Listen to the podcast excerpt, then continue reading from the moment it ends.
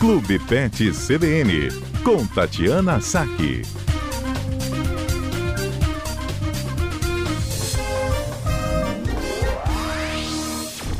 Tati Saque conosco, Clube Pet CBN no ar. Boa tarde, Tati. Boa tarde, Fábio. Boa tarde, ouvintes da CBN. Que bom recebê-la aqui. No último quadro a gente falava um pouquinho mais sobre inverno e ele continua e vai nos acompanhar pelo visto, como a gente recebeu as últimas informações aqui ainda nesse cotidiano.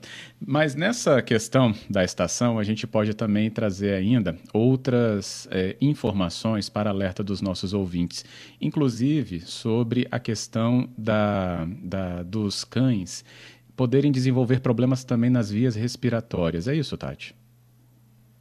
É isso, Fábio. Eu queria falar um pouquinho hoje a respeito da gripe canina. Na verdade, ela é vulgarmente conhecida como gripe canina, né? Uhum. Mas tem o nome também de tosse dos canis e o nome e o nome científico que a gente chama é de traqueobronquite infecciosa canina, né?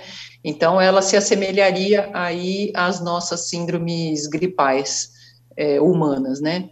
E e com a chegada do inverno, ela acaba sendo muito mais comum e muito mais facilmente disseminada. Né? Uhum. É uma infecção de vias aéreas, vias respiratórias superiores, e que acontece de uma forma bem aguda e ela é altamente contagiosa entre os cães, né? Ela pode ser causada tanto por vírus como por bactérias. E aí queria saber dos nossos ouvintes se eles já conheciam a gripe canina, né, ou a tosse dos canis, se já, se seus pets, se seus cães já tiveram alguma vez quadros de tosse dos canis. Alguns animais eles podem ter de forma recorrente, é, muito comum, e principalmente em locais assim, é, quando você tem muitas, muitos animais juntos, né, é muito comum, em, por exemplo, em canis, em abrigos, é, em cães que frequentam hotel, pode acontecer também, é, nas aglomerações, né, que tanto se fala agora em época de Covid, então uhum. as aglomerações acabam propiciando também a, os quadros de tosse dos canis.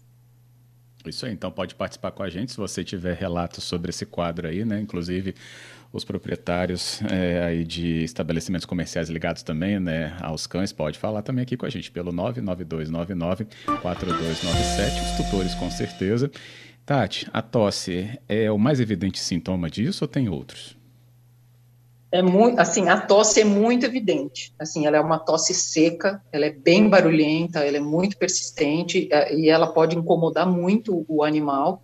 É, às vezes ele, às vezes o animal ele chega a tossir tanto que ele acaba fazendo uma mímica de vômito, né? E ele acaba às vezes expelindo um, um, uma espuma branca é, não, é, não é um catarro, mas é um é decorrente do esforço que o animal faz. Uhum. Né? E, e como o animal faz essa mímica, é, muitos tutores é, costumam confundir a tosse com quadros de engasgo. Então é muito comum assim chegar na clínica, né, uhum. né, chegar no consultório e falar assim, ah, doutor, acho que meu cão está engasgado com alguma coisa que ele comeu porque ele está desse jeito, né? E aí muitas vezes as pessoas não sabem identificar e diferenciar a tosse do engasgo.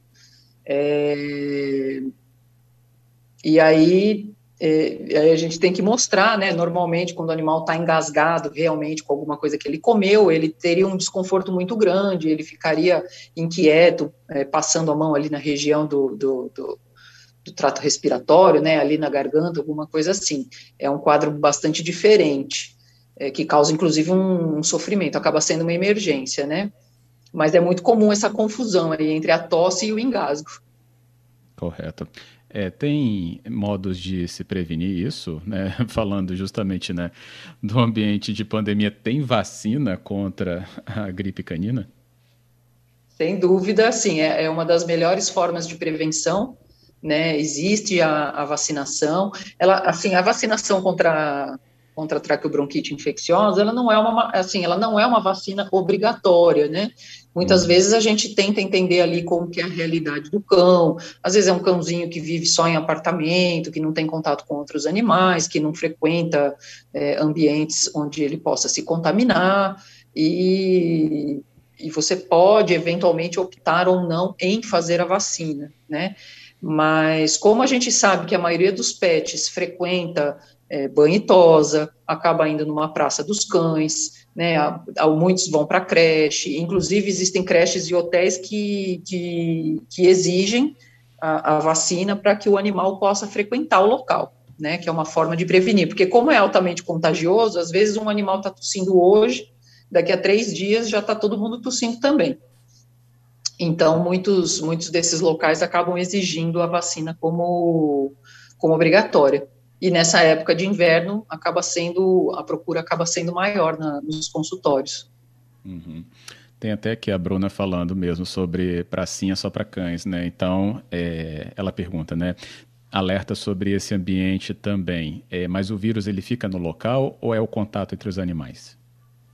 Ele fica no ar, né? Mas o contato direto com os animais, é, principalmente o contato direto, mas ela também é de transmissão aérea. Então você pode ter uma uhum. veiculação aérea. Tanto é que às vezes a gente percebe assim, é, muitas vezes você atende um animal que mora é, numa eu que estou num bairro de que tem muitas casas, né? Muitas vezes eu atendo um animal que mora numa rua e ele vem tossindo e aí alguns dias depois o animal de algumas casas ali para o lado também aparece, hum. ou uma casa de trás, é, a, nas redondezas ali começa a aparecer o, os animais com traqueobronquite. Hum, correto. É interessante isso, no, no sentido né, da explicação, é, às vezes não tão perceptível para a pessoa que está ali né, nesse ambiente, mas o olhar sobre o todo né, acaba trazendo realmente essa, essa análise importante. É, tem aqui o Tiago e ele fala que ele costuma né, enviar o, o cãozinho dele, ele não falou aqui a raça, mas para semanalmente, né, e no pet. Ele fala que já pediram atenção para ele sobre isso, né, que eles iam espaçar um pouco mais né, os atendimentos por causa dessa época. Então, ele ouvindo agora, ele entendeu melhor. É, e tem, tem esse modo, então, né, Tati, é, de que esses locais podem se precaver de alguma maneira. É, você pode diminuir o número de animais dentro do, do, do ambiente do banho e tosa, né? Porque muitas vezes um animal chega lá, toma o banho e fica esperando na gaiolinha ali, né? Fica esperando no, fica esperando para ir embora. E ali pode eventualmente ser uma fonte de contaminação, mas às vezes também o pet shop acaba espaçando um pouco por conta do frio também, por não ter tanta necessidade de, é, de dar o banho com tanta frequência, né? Mas se a pessoa quiser realmente se prevenir, ela pode procurar pela vacinação, né? E mandar o seu animal para o pro, pro banho tosa do mesmo jeito. Agora, sim, a, a gente sempre fala, né?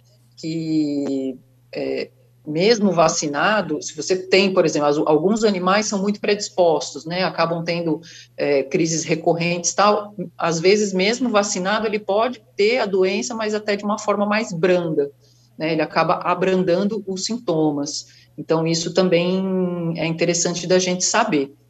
E existem dois, é, na verdade agora três tipos de vacina, é, uma, uma vacina oral que foi lançada agora há pouco tempo, é, para gripe. É, existe a vacina de aplicação intranasal, que são as gotinhas aplicadas dentro do nariz do animal, é, que tem uma proteção mais eficiente, né, mais eficaz por, por induzir uma imunidade local ali na mucosa, e é dose única, é, e existe a vacinação e a vacina de aplicação de aplicação injetável mesmo, que aí essa, se o animal nunca tomou, ele obrigatoriamente vai precisar de duas doses, né? Porque muitas vezes a vacina intranasal é, tem alguns animais que não aceitam, tem alguns animais que têm a narina muito estreita, é, alguns animais que são muito bravos e a gente não consegue fazer. Então agora também tem essa alternativa da vacinação oral. Uhum, correto. Bem, como é Clube Pet, tem alguns cães latindo aqui perto, eu vou deixar. Pode latir nesse espaço aqui. Tem também aqui, eu recebi a participação do nosso, da ouvinte, a Raquel, e ela perguntava justamente sobre essas gotinhas. Ela falou que desconhecia essa, essa vacina na narina, né, mas já tinha sido informada que seria uma boa aplicação. Então, é, com a explicação, né, fica decifrado aí para Raquel. Importante procurar essa informação junto a quem faz o atendimento ao animal, né, Tati? É, exatamente. Alguns animais a gente pode não conseguir fazer a vacina nasal, tá? Hum. Às vezes os pugs, os bulldogs franceses, que podem ter uma estenose de narina importante, é, alguns animais, às vezes, que, que têm o colapso de traqueia, é, podem ter um efeito colateral um pouquinho mais exagerado ali no, no pós-vacinação, então pode-se preferir uma vacina injetável. Aí quem decide é o veterinário junto com o tutor, entendeu? É, o que é mais adequado. E claro que aqueles animais muito bravos, né, às vezes a gente nem consegue chegar muito perto, mal e mal para fazer uma vacina injetável, quanto mais uma vacina nasal. Hum. Mas aí, trocando uma ideia com o, com o veterinário, vão chegar ali a melhor, a melhor opção para o pet. Tem idade mínima para essa vacina? A partir de 60 dias ela já pode ser feita. Ah, rapidinho. Uhum. Ótimo. É, também tem aqui nosso ouvinte falando sobre, é, sobre essa característica da, do, da tosse, que é o Cláudio, e ele falava que nunca entendia realmente é, sobre a força dessa, do, dessa tosse em relação a ter algum engasgo, né? porque realmente parecia que o cachorro tinha alguma coisa é, na garganta.